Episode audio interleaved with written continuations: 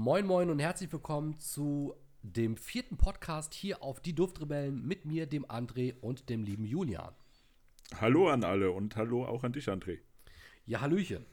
Mm, Es ist die vierte Folge in diesem Podcast und ich denke, wir wollen etwas fortführen, was wir schon beim letzten Mal eingeführt haben, nämlich das Grüßen diverser Leute, äh, die wir vielleicht aus der direkten Umgebung kennen oder die wir als Zuhörer kennengelernt haben oder wie auch immer.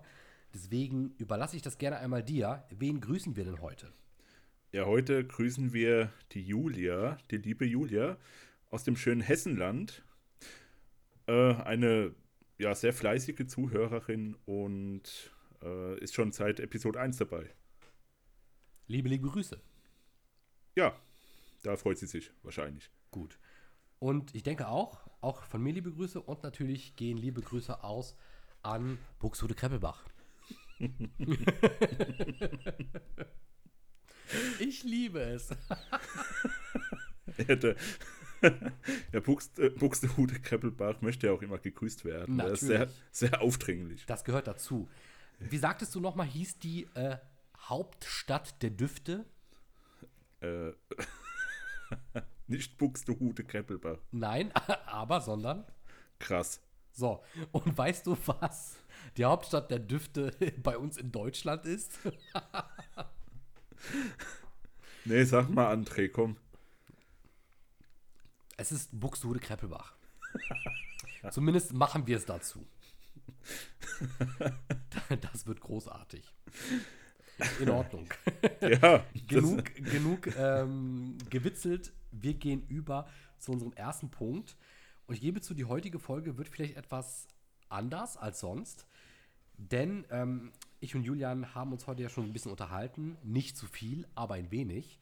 Und während des Unterhaltens fiel mir eigentlich das heutige Thema ein. Ich hatte ursprünglich ein anderes Thema vorgesehen. Das werde ich aber für die späteren Folgen mir aufsparen. Ähm, weil dieses Thema passt nämlich extrem gut und deswegen glaube ich, hat Julian auch schon eine ungefähre Ahnung, worum es sich heute handeln wird. Und ich denke, das ist auch ein Thema, das vielen Zuhörern, die sich ein bisschen für Düfte oder für Parfums interessieren, ähm, die sich diese Frage auch schon mal gestellt haben. Und zwar habe ich hier einen Flakon. Nee, ich habe einen Tester. So, Julian hat, glaube ich, einen Flakon. Und ähm, er sagte mir bereits vorhin, dass dieser Flakon sehr wahrscheinlich gekippt ist. Ist es ein Flakon? Sag mal kurz an. Leider nicht, André, es ist nur eine Probe. Es ist bei dir eine Probe. In Ordnung, so. Dann korrigiere ich das. Bei dir handelt es sich um eine Probe. Bei mir handelt es sich um einen ähm, Tester, beziehungsweise um so eine, kleinen, so eine kleine 10 Milliliter Abfüllung, die ich mir damals gekauft habe. Und als du mir sagtest, dass das bei dir sehr wahrscheinlich gekippt ist, habe ich mich daran erinnert, dass ich ebenfalls etwas Gekipptes hier habe. Und das bringt mich nämlich zu meinem heutigen Thema des Tages, und zwar gekippte Düfte. Und daran angekoppelt eben die Frage, ähm, wie lagert man Düfte eigentlich richtig und wie haltbar kann man Düfte machen? Wie sieht die Haltbarkeit von Düften aus? Und ich würde ganz gerne kurz, ähm, wir werden das ein bisschen heute zusammen koppeln. Also der Duft des Tages wird dann, denke ich mal, ähm, jetzt erfolgen. Und wir können dann ja später dazu übergehen, wie die Düfte eben jetzt für uns riechen, nachdem sie gekippt sind. Deswegen, Julian, was ist denn ursprünglich, wenn du den Duft, den du jetzt bei dir hast, als Duft des Tages benennen würdest? Wie würdest du den Duft beschreiben zu dem Zeitpunkt, als er noch nicht gekippt war? Was, was wäre dir da spontan eingefallen? Ähm, ja, es handelt sich hier um den Vetiver Reunion äh, von Urban Scans. Das ist ein, ein, ein, ja, wie der Name schon sagt, Vetiver-Duft. Äh, mit der Eigenschaft, dass dieser Vetiver nur auf der Insel Reunion äh, wächst. Beziehungsweise zu diesem Zeitpunkt, wo der Duft hergestellt wurde, das war 2016. Ähm, ja, den hatte ich vor ungefähr zwei Jahren mal gerochen. Ja, auch als Probe. Und diese Probe habe ich jetzt nochmal hervorgekramt und dachte, ja gut, den kannst du nochmal probieren. Und ja, musste leider feststellen, das Ding riecht einfach ekelhaft.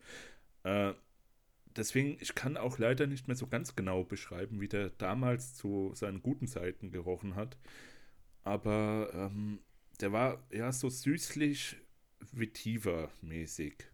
Vetiver ist eben auch so ein ähm, spezieller Duftstoff, den man eigentlich immer ganz gut rausriechen kann. Ist so holzig, ähm, waldig und ein bisschen dunkel.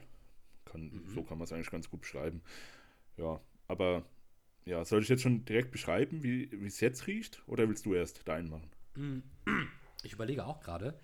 Sonst beschreib doch jetzt schon mal, wie deins jetzt riecht und dann werde ich im Umkehrschluss auch nacheinander das Ganze bei mir beschreiben. Ja, jetzt riecht es nach, nach äh, ja, in der letzten Folge habe ich gesagt, dass ich saure Gurken gut finde, also diese Essiggurken. Ironie. Ja, und es riecht wirklich nach Essig einfach. Wirklich? Und, ja. Uh. Nach, nach, nach ranzigen, ekligen Essig. Und äh, das, also nach meiner Erfahrung nach riecht jeder gekippte Duft so. Also den ich bis jetzt unter der Nase hatte. Deswegen bin ich gespannt, was du sagst jetzt zu deinen gekippten Dingen da. Oha, okay, das, das finde ich erstaunlich. Also, dass du vor allem sagst, dass jeder gekippte Duft für dich so eine essiglastige ähm, Duftnote aufweist. Mein Duft des Tages sollte ursprünglich sein ähm, Egoist von Chanel. Ah. Ja, ja. Meiner Meinung nach ein richtig genialer Duft. Ich möchte auch kurz beschreiben, wie ich dazu gekommen bin. Und, ähm, und zwar war das so, dass eine sehr gute Freundin, die ich jetzt vielleicht doch mal an dieser Stelle liebend gerne grüßen würde, deswegen gehen Grüße raus nach Bayern. Und ähm, sie, wird, sie wird schon wissen, äh, dass ich sie meine, denn ich kenne tatsächlich nur eine Menschenseele und das ist sie. Und ich habe mit ihr irgendwann mal über dieses Duftthema gesprochen und sie sagte mir, es gibt tatsächlich einen Männerduft, den würde sie jederzeit wiedererkennen oder den, den äh, hat sie sich irgendwie eingeprägt und das wäre Egoist von Chanel. Und ich bin dann damals so darauf gestoßen und sie hat mir das so beschrieben, für sie riechen Männer so. Also jetzt nicht irgendwie nur Männer, sondern wirklich so Herren. Also Männer, die dann irgendwie, weiß ich nicht, ähm, nicht unbedingt gleich arbeiten, nicht unbedingt durchs Büro laufen, aber so ähm, Männer, mit denen sie zu tun hat und die auf sie so eine Wirkung haben. Aber so im Sinne von, ähm, ja, das ist jetzt äh, eben so, so ein Mann, der, der einfach weiß, dass er halt, sag ich mal, ein erwachsener, ähm, gesunder Mann ist. So in die Richtung ähm, berufsorientiert, würde ich fast schon sagen äh, als sie mir das beschrieben hat, sind das so diese Eindrücke gewesen, die mir durch den Kopf gingen. Also eben so ein Mann, der halt weiß, dass er eben ein Mann ist. So. Und dann habe ich, ja, das, so, das ist so kurz und knapp beschrieben, weil das so die, die einzigen Eindrücke gewesen sind.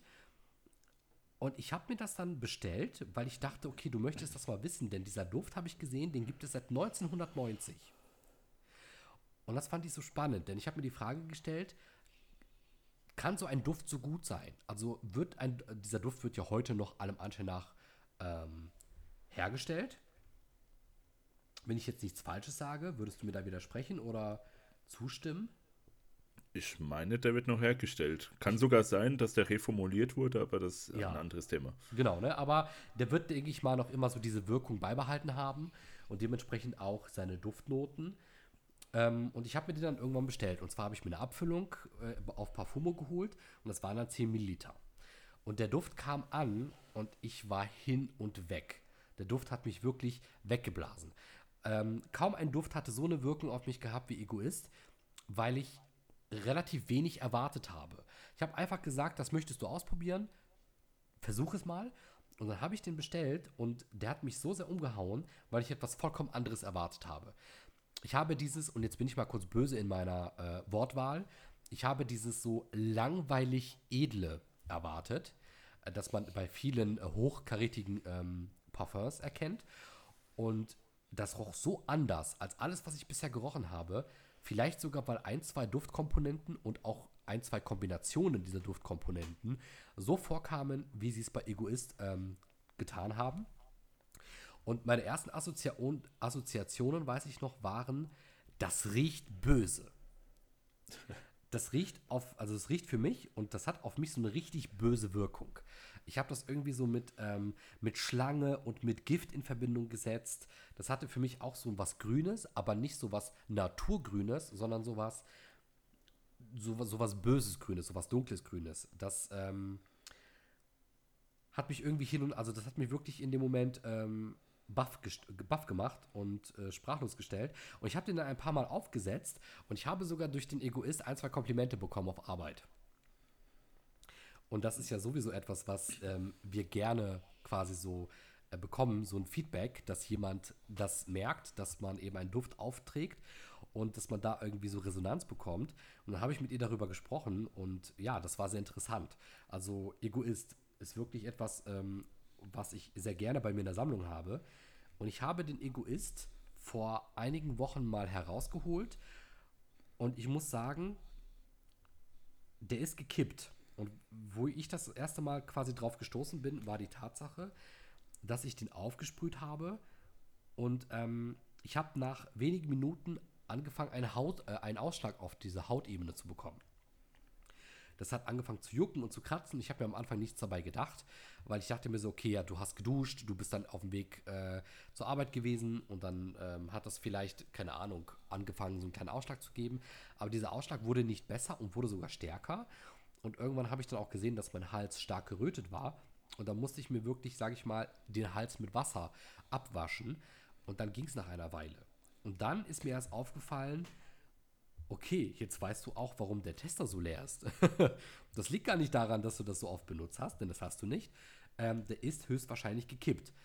Und meine eigene Erklärung dazu war, dass wahrscheinlich das Alkohol, das ja in Parfums ist, dass es irgendwie verdunstet ist. Hm, was ich sehr schade finde, denn der Tester ist ursprünglich sogar noch relativ gut mit Tesafilm abgeklebt worden. Aber ich mache das jetzt mal live, auch wenn ich noch leicht erkältet bin. Ich werde jetzt mal versuchen, mit meiner eingeschränkten Riechfähigkeit zu erschnüffeln, wie der riecht. So, ich habe mal drei feste Sprühe auf so ein frisches Tempotaschentuch gesprüht.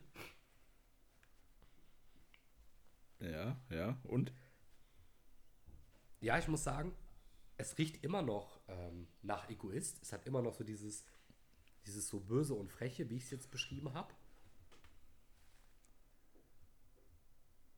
Ja, aber ich schätze mal, wenn ich es jetzt auf die Haut sprühe, dauert es nicht lange, bis ich Ausschlag bekomme. Ich teste das jetzt mal. Okay, aber, aber, aber, äh, ich weiß nicht, also du hast ja wahrscheinlich über dieses Thema auch recherchiert, ja, ganz gewissenhaft. Und ich habe so das Gefühl, gekippte Düfte sind eben immer einfach nur schlecht gewordene Düfte, die einfach dann nicht mehr riechen, nicht mehr gut riechen. Mhm. Und zwar nach Essig riechen, weil die äh, Duftöle und so weiter halt kaputt gegangen sind, sozusagen, wegen zu hoher äh, UV-Strahlung oder weil es zu warm war oder ja. aus welchen Gründen auch immer.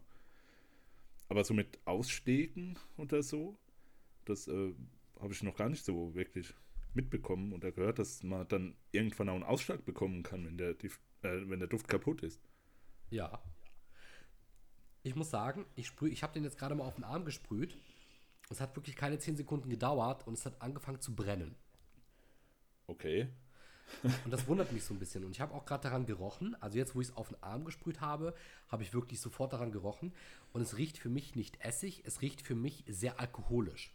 Alkoholischer, als, ähm, als ich den Duft damals wahrgenommen habe. Also diese alkoholische Note ist einfach sehr stark vorhanden. Okay. Ja, doch, auf jeden Fall. Ja, aber das, das ist mir auch übrigens schon bei vielen Düften passiert, dass auf einmal nichts mehr drin war in dem, in dem Gefäß. Ja. Und ich weiß auch nicht, wie, also es ist seltsam, aber ich habe mich noch nie wirklich informiert darüber, warum das so ist. Und da komme ich dann vielleicht zu dieser leichten Recherche, die ich dann doch betrieben habe. Und zwar habe ich mich eben ähm, mit dem Thema befasst, Haltbarkeit von Düften, beziehungsweise wie lagert man Düfte richtig. Und wie du es bereits gesagt hast, UV-Strahlung ist äh, ein sehr wichtiger Grund bei Düften, der möglicherweise die Duftzusammensetzung innerhalb äh, des Flakons oder des Testers so zerstört, dass Düfte dann eben irgendwann kippen. So nennt man das ja fachbegrifflich jetzt oder umgangssprachlich in der Duftwelt. Und ähm, verdünsten ist da ein Begriff, der sehr häufig vorkommt, also verdunsten an sich. Und zwar liegt das so wie ich es gelesen habe, am Alkoholgehalt. Und je nachdem, wie ein Duft zusammengesetzt ist, ähm, alle Düfte enthalten, haben ja Alkohol enthalten. Ähm, und dieser Alkohol verdünstet, verdunstet eben nach einer Weile. Und das schlägt sich dann eben so aus, dass der Duft dann irgendwann augenscheinlich kippt. Und er wird dann weniger. Und das liegt ja schon auf der Hand. Wenn ein Duft, der am Anfang voll ist, plötzlich weniger ist, oder wenn er noch zur Hälfte voll war und du legst ihn für ein paar Monate in den Schrank und plötzlich ist da nur noch ein Viertel drinnen, dann liegt sie auf der Hand. Da, sind, da ist jetzt noch was drinnen, aber das muss ja nicht zu ähm, 100% immer noch dieselbe Verteilung der Bestandteile besitzen. Ne, also mit anderen Worten, die Wahrscheinlichkeit ist groß, dass beispielsweise 100% des Alkohols verdunstet ist, aber alles andere, was noch da drinnen war, die verschiedenen Duftöle und so weiter, die sind noch enthalten. Und das sorgt natürlich dann dafür, dass der Duft plötzlich komplett anders riecht, weil sich einfach die Zusammensetzung und die Anteile der enthaltenen äh, Bestandteile komplett verändert. Deswegen, sobald man merkt, dass ein bestimmter Parfum, dass von dem Duft noch weniger vorhanden ist, als man eigentlich denkt, dann sollte man vielleicht zuallererst die kleinen Geschwister in Betracht ziehen und sich die Frage stellen, haben die Kleinen vielleicht geklaut? Aber wenn man dann plötzlich feststellt, ich habe ja gar keine kleinen Geschwister, die das klauen könnten, dann sollte man wirklich mal drüber nachdenken, ob der Duft vielleicht gekippt ist und äh, das Alkohol innerhalb des Dufts ähm, verdunstet ist mit der Zeit. Okay, das. Ja, ähm, ich habe tatsächlich festgestellt, dass ich keine kleinen Geschwister habe. Deswegen ist das bei mir wahrscheinlich auch der Fall. Ähm, ja, das hört sich schon logisch an. Also, dass, wenn der Alkohol einfach nur verdunstet, dass die restlichen Bestandteile erstens mit verdunsten noch irgendwie, die, die Moleküle. Aber äh, das ist halt sehr chemisch alles. Ich weiß nicht, ob das so. Also, Weiß ich nicht. mhm. Weil das halt so in die chemische äh, ja, Richtung abdriftet halt jetzt. Deswegen, äh, aber klingt logisch, wie gesagt. Und wie gesagt, das Phänomen ist bei mir echt häufig schon passiert. Leider. Was würdest du Und sagen? Ich habe auch, ja? ich habe auch, ich hab auch ähm, das Gefühl, dass das auch immer bei Düften ist, die liegen. Ja? Die nicht stehen, sondern einfach liegen. Liegend im Karton oder so äh, ihr Dasein fristen und bei Düften, die stehen, da habe ich irgendwie nicht das Gefühl. Aber kann auch jetzt nur irgendwie subjektiv sein, diese Wahrnehmung. Das finde ich jetzt sehr interessant. Äh, wie würdest du denn beschreiben, welche Düfte stehen für dich und welche Düfte liegen für dich? Wo, woraus äh, machst du das fest? Naja, ich lege die Probe in einen Karton und dann liegt der Duft. in Ordnung. Und stehen bedeutet für dich, der steht irgendwo griffbereit und du benutzt den auch häufiger. Nee, nee, nee, nee, nicht äh, benutzen, sondern einfach hinstellen, so auf seinen äh, Boden sozusagen. Ach so. Ja, dass die nicht, dass die Düfte ah. nicht äh, den Zerstäuber oben äh, berühren sozusagen, ja, ja, diesen ich verstehe. Ausgang. Also das hat für ja. dich dann wirklich so eine ähm, Definition von waagerecht oder senkrecht. ja, nachdem. genau. Ach, okay, das finde ich spannend. Hm, das finde ich spannend deswegen, weil ich, ähm, ich wollte schon vorhin sagen, jetzt gerade in den letzten Sätzen, du hast die perfekte Überleitung auf das, wo ich eigentlich hinaus möchte. Denn ich bin auch der Meinung, ähnlich wie du, aber vielleicht ein bisschen anders zum Ausgangspunkt hin, dass man abmachen kann, welche Düfte eher dazu ähm, angegriffen sind, zu kippen oder nicht. Ich habe das für mich so festgemacht, Düfte, von denen ich glaube, die liegen herum, also rumliegen im Sinne von, man packt die hinten in einen Schrank, macht die Türe zu und dann liegen die da monatelang. Und obwohl die Raumtemperatur stimmt, obwohl die ähm, Umgebung stimmt, also keine UV-Strahlung, es ist trocken, es ist verhältnismäßig kühl, nicht zu kalt, nicht zu warm, es gibt keine Temperaturschwankungen, denn das sind so all die Dinge, von denen gesagt werden, die sollten eingehalten werden, damit ein Duft optimal gelagert wird. Da, damit tun wir auch gleichzeitig die Frage der Lagerung stellen. Wie wird ein Duft am besten gelagert? Ne, also trocken, einigermaßen kühl, am besten vor UV-Strahlung schützen, vor starken Temperaturschwankungen schützen. Ähm, die Dinge sollte man definitiv einhalten, damit ein Duft ähm, möglichst lange überlebt. Ähm, und ja, also ich habe jetzt so einen Schrank äh, in einem Zimmer, das wirklich kaum Temperaturschwankungen ausgesetzt ist. Und äh, da hat sich auch der Egoist drin befunden und trotzdem ist er gekippt. Was sehr schade ist. Jetzt kann man vielleicht noch sagen, ich habe schon auch gelesen, ähm, wenn du einen, pa wenn du ein Parfum-Flakon hast, der einen Deckel hat, ist es essentiell, dass der Deckel drauf bleibt. So blöd das auch klingt, aber es macht Sinn, denn äh, der Designer, der wird sich schon was dabei gedacht haben oder das Unternehmen, welches diesen Flakon erstellt hat, dass der Deckel eben auch dafür sorgt, dass möglicherweise der Druck ähm, dementsprechend ausgeglichen ist oder zumindest nicht äh, nach oben hin erhöht wird, indem der Deckel fehlt, sondern dass der Deckel vielleicht noch so am Ende dieses äh, i-Tüpfelchen ist, was dafür sorgt, dass eben innerhalb des Flakons alles an der Stelle bleibt, an der es bleiben soll. Das ist jetzt vielleicht etwas weit hergeholt, aber ich kann mir schon vorstellen, dass es vielleicht bei dem einen oder anderen Flakon wirklich so ist. Äh, deswegen würde ich das jetzt auch noch mal dazu rechnen. Und hier kommt der interessante Punkt. Ähm, obwohl ich all diese Dinge gemacht habe, ist der Egoist trotzdem gekippt. Ich habe den aber auch bestimmt ein halbes Jahr lang in diesem Schrank liegen lassen und habe ihn mehr oder weniger vergessen. Wie so einige andere Düfte, die ich zu der Zeit einfach nicht benutzt habe. Das war so vor ungefähr ein, zwei Monaten, ging das ein gutes halbes Jahr. Da habe ich wirklich so eine Handvoll Düfte verwendet. Oder vielleicht Düfte, die ich dann neu kennengelernt habe, aber nicht unbedingt gekauft, sondern einfach nur mal getestet habe. Und meine ganzen alten Düfte aus der Duftsammlung sind in, im Schrank gewandert. Und ähm, worauf ich hinaus will, jetzt komme ich zum, zu meiner äh, Ausgangsfrage. Kann es möglicherweise sein, dass du Düfte benutzen musst, damit sie nicht frühzeitig kippen? Also, dass die Düfte irgendwie in Bewegung bleiben müssen, dass du den Flakon in die Hand nimmst, dass sich quasi der Inhalt des Flakons schüttelt, sodass die Stoffe hin und wieder mal wieder durchgemischt werden, sodass das ähm, besser verteilt ist, sodass dass sich das nicht absetzt, wie man es beispielsweise bei einem Fruchtsaft kennt, wo sich irgendwann das Fruchtfleisch ganz unten am Flaschenboden absetzt und eben der flüssigere Teil eher oben schwimmt. Kann es sein, dass Parfums auf eine ganz komische Art und Weise genauso funktionieren? ja, also dieses, dieses Gefühl habe ich auch irgendwo, dass das in Bewegung, wie du es nennst, bleiben muss. Ja. Aber ich glaube auch eher, das ist dann eher subjektiv, oder?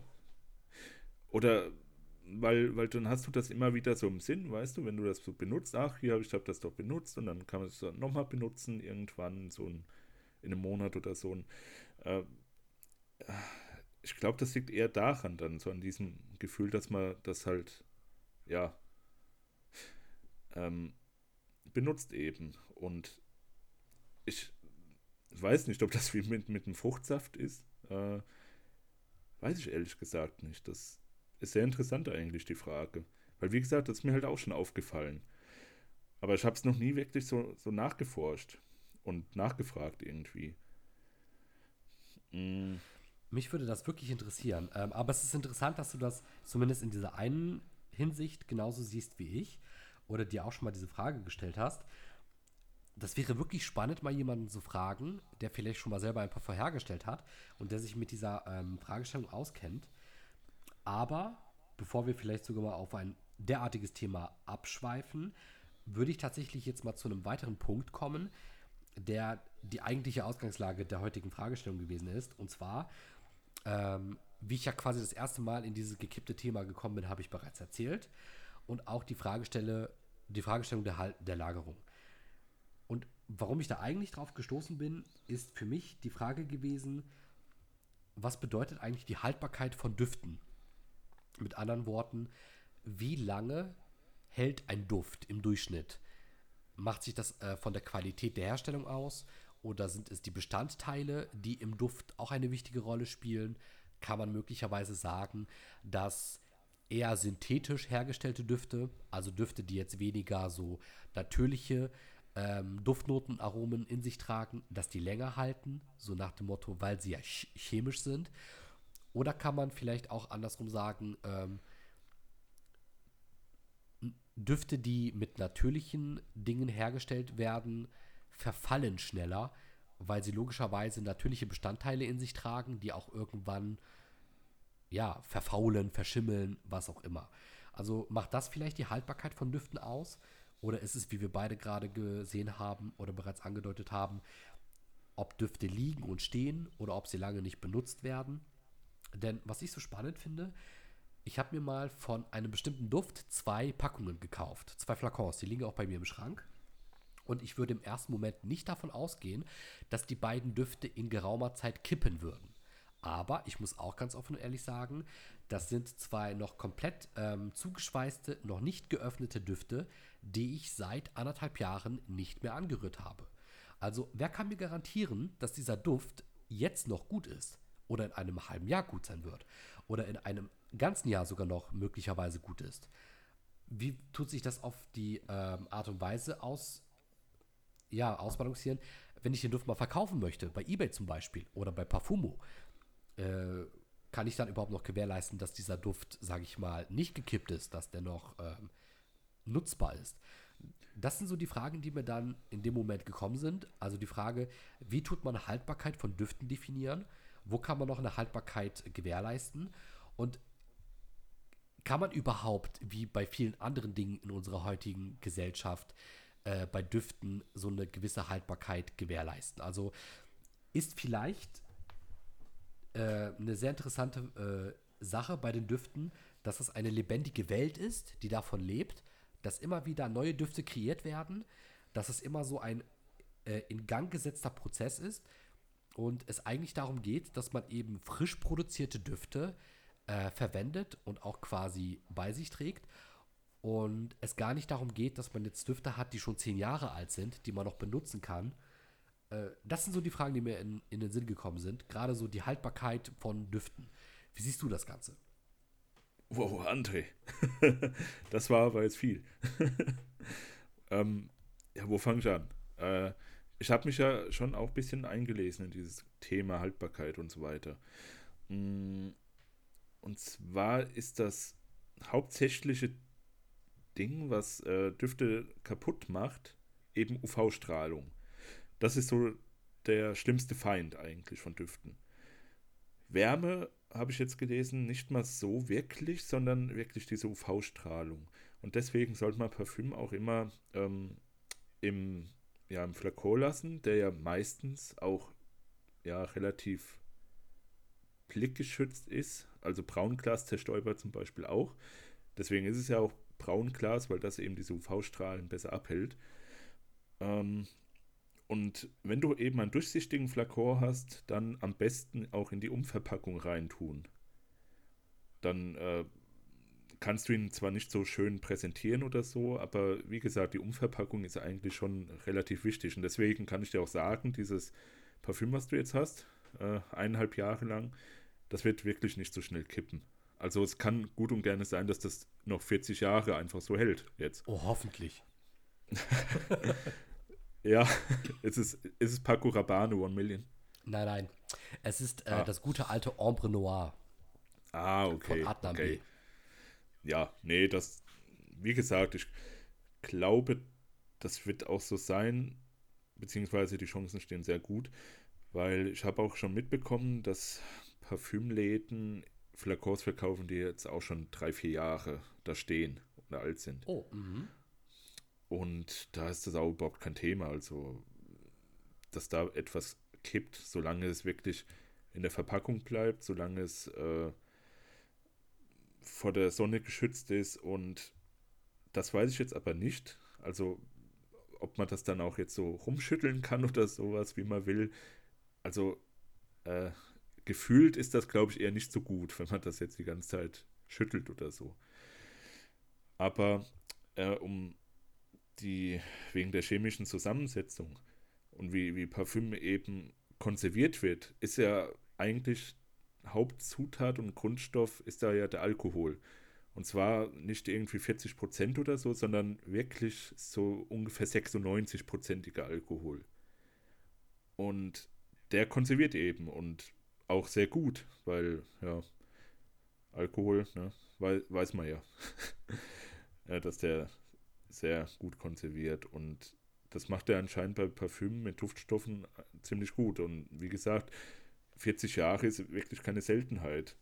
Wenn man jetzt mal bedenkt, meine Oma zum Beispiel, die hat Eau de Cologne, ja, 4711, das steht auch schon 30 Jahre und das, das riecht noch okay. Also, Hui. und das ist sogar offen. Ja, es kommt wirklich auf die Lagerung an. Die Lagerung, äh, wie gesagt, in einem dunklen Schrank ist am besten, in einem kühlen Raum. Ähm, Im Sommer wird es halt schwer. Da vielleicht in den Keller verfrachten, das Ganze. Habe ich, hab ich aber lustigerweise auch gemacht. Ich habe es in den Keller getan, so ein paar Flakons, die mir auch wichtig sind. Und irgendwie sind da aber ein paar gekippt. Also, da war jetzt nicht mehr so viel drin. Aber ähm, irgendwie drei, vier, fünf Stück sind irgendwie gekippt, beziehungsweise kaputt gegangen. Ich weiß aber jetzt nicht, ob das daran lag oder ob die schon kurz vor Exitus waren, als ich die runtergebracht habe in den Keller. Eben, genau. Ähm, aber ja, schade halt. Und da habe ich mir dann auch überlegt, vielleicht so einen Weinkühler anzuschaffen. Weil Weinkühler machen dasselbe eben mit Parfüm wie mit Wein. Die kühlen das permanent auf einer Temperaturstufe. Ja, ja. Und da ist auch dunkel drin. Und da ist auch äh, so, ein, so ein Hygrometer, also für Luftfeuchtigkeit. Also sowas wäre schon ziemlich dufte ne, für Parfüm.